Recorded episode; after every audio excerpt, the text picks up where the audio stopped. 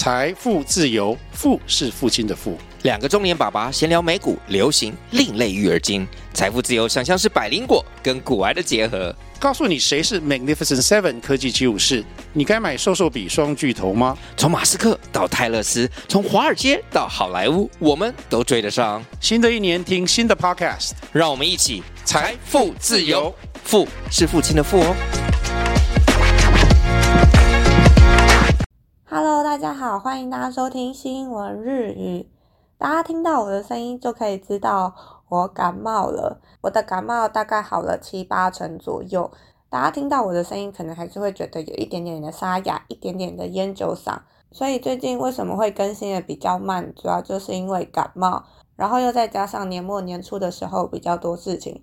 所以最近的更新频率稍微没有那么频繁，希望二零二四新的一年可以继续努力的更新给大家。那希望二零二四新的一年，大家可以工作繁忙，数钱数到手软，身体健康，不要像我一样才过了新的一年就感冒了。希望大家身体都可以健健康康。最近因为年底年初的时候就是流感比较严重，所以好像蛮多人都感冒，所以大家真的要小心自己的身体，不然生病了真的超难受的。睡都睡不好。好，那我们就来看今天这集内容。天西が、ヲタに開眼、ミ一の優秀さをノーメモに驚きの声、人の名前も全部記憶、現地記者にも通訳。デコピンの発もプロ。在大谷祥平的记者会当中，水源一平根本就是天才。他优秀的翻译成为一个话题，大家都非常惊讶，他完全都不需要做笔记，可以记得所有人的名字。帮当地记者翻译的时候，大谷的爱犬 d e c o b i n 他的发音也非常的专业。道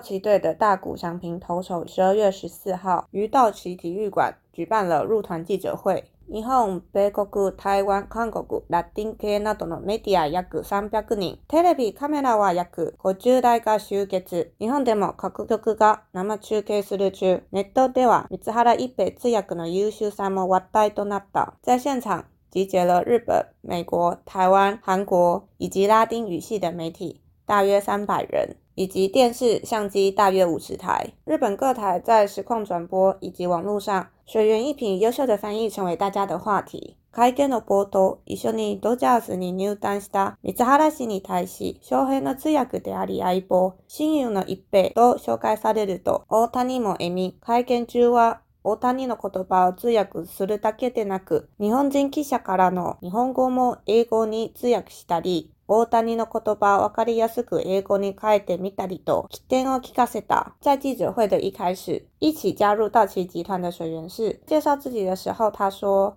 我是负责祥平翻译的好伙伴，也是他的亲友一平。”听到这个介绍的时候，大谷本人也笑了。在记者会当中，水源不但负责大谷的翻译，也会把日本记者的问题从日文翻成英文，也会把大谷的话转换成简单好懂的英文。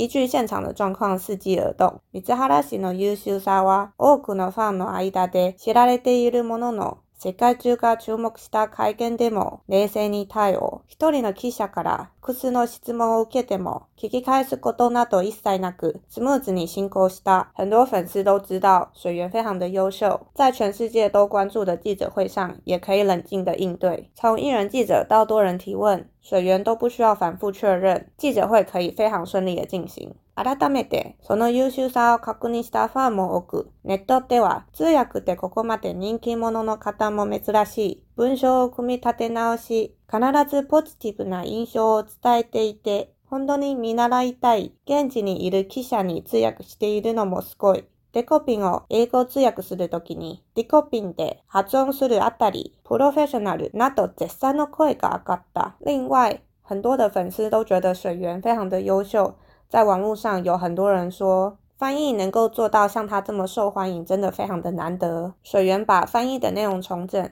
而且他都一定是传达正面的讯息，真的是很想跟他学习。能够在现场帮当地的记者翻译，真的是非常的厉害。在帮大谷的爱犬 Deco 饼翻译的时候，它的英文发音也变成了 Deco 饼，这个细微的转换真的是非常的专业。大家对于水源的专业翻译都非常的赞不绝口。マダオタの言葉や岸さの言葉をメモする事なくすべて記憶し、勘弁もなくやり取りする姿に驚く声も多数。同時通訳の方ってメモを取りながら訳すイメージだけど、一平さんは今日はメモ持ってなかった。天才か、マジで優秀すぎないか、長い挨拶も何人も出てきた人の名前も全部記憶して通訳するって本当すごい。メモとか取らないのね。さすがすぎる。本当頭の中どうなってるのなどの声が上がった。另外，不管是大谷或者是记者说的话，水源都不需要做笔记，也不需要做小抄，能够全部记得，大家都感到非常的惊讶。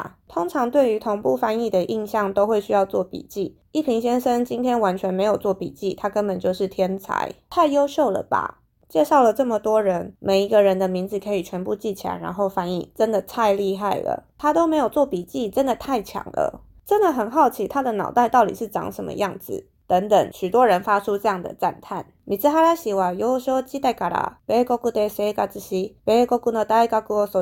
代1 2年から日本ハムの通訳となり、17年に大谷のエンゼルス移籍に伴い専属通訳となった。通訳以外でも運転手や私生活のサポートなどもこなしている。学员从小就在美国生活，毕业于美国的大学。一二年开始在日本火腿棒球队当翻译，一七年跟着大谷一起加入了天使队，成为了大谷的专属翻译。水源除了负责翻译，也是大谷的司机，另外也协助大谷在美国一切的生活。好，以上就是今天这一集的内容。我觉得翻译可以做到像水源这样子的表现，真的是可以把它当做一个目标来学习。像我自己做过翻译，我真的是属于非常需要做笔记的那种类型，所以对于翻译，他又可以不需要做笔记。我觉得这样的人真的是太厉害了。我觉得能够做到这样子的翻译能力，真的非常的优秀，生长环境真的有非常大的关系。当然，除了生长环境之外，一定也还有自己的努力，这两个因素都非常的重要。如果听众们有做过翻译，就可以知道翻译真的不是一个非常容易的工作。好，今天这个励志的新闻分享给大家，希望大家喜欢。那我们今天这集内容就到这边，